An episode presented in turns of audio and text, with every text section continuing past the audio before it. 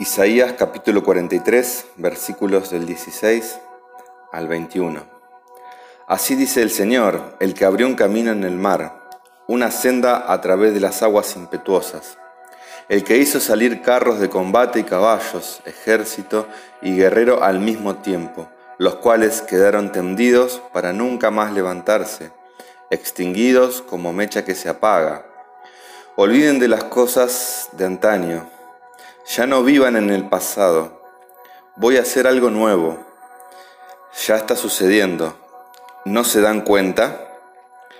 Estoy abriendo un camino en el desierto y ríos en lugares desolados.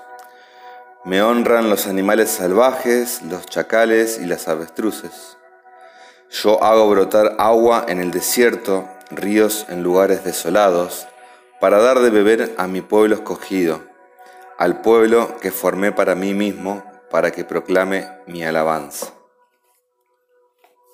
En el capítulo, en el versículo 17, el Señor nos recuerda cómo Él endureció el corazón de Faraón para que primero cayeran todas las plagas y luego persiguiera al pueblo de Israel hasta el mar para exterminar al ejército más poderoso del mundo. En el versículo 18 y 19, aunque eso pareciera lo más grande que pueda hacer, no es así. Comparado con lo que va a hacer, no es nada. Lo que está por hacer es algo más grande aún y que ya ha comenzado, nos dice el Señor. Nos habla de que centremos nuestra mirada en lo grandioso que Él va a hacer y no en el enemigo que nos acecha. En Reina Valera dice, abriré un camino en el desierto y ríos en la soledad. Aislados en nuestros hogares por esta pandemia, busquemos el camino que Él está abriendo, el camino hacia la intimidad, adoración y presencia, donde habrá ríos en la soledad, agua de vida, el poder del Espíritu Santo. En nuestros corazones, hogares, aislados del mundo, donde el río de vida de Dios fluirá en nuestro interior, en soledad, donde la tierra árida y sin vida del miedo y la preocupación se convierta en vida abundante, tranquilidad y esperanza, al poner nuestra mirada y expectativa en lo que Dios va a hacer y no en la amenaza del enemigo.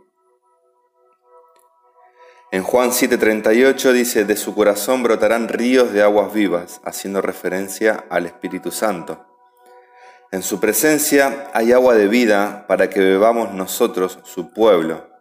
En el versículo 20 habla del descanso y la renovación de la naturaleza, aves, animales, agua, cielo. Un momento de respiro para la tierra nos hace tomar conciencia del mal que le hacemos con todo tipo de contaminación por otro lado, un momento de renovación espiritual y de comunión con Dios, fortaleciendo nuestra relación con Él. En el versículo 21 nos habla de que su mayor deseo es que volvamos a Él, que nos arrepintamos y reconozcamos como nuestro único Dios, Rey y Salvador. Él nos creó para que lo adoremos, somos su deleite y Él debe ser el nuestro mediante su presencia y su palabra. Como su pueblo elegido, debemos honrarlo delante del mundo entero.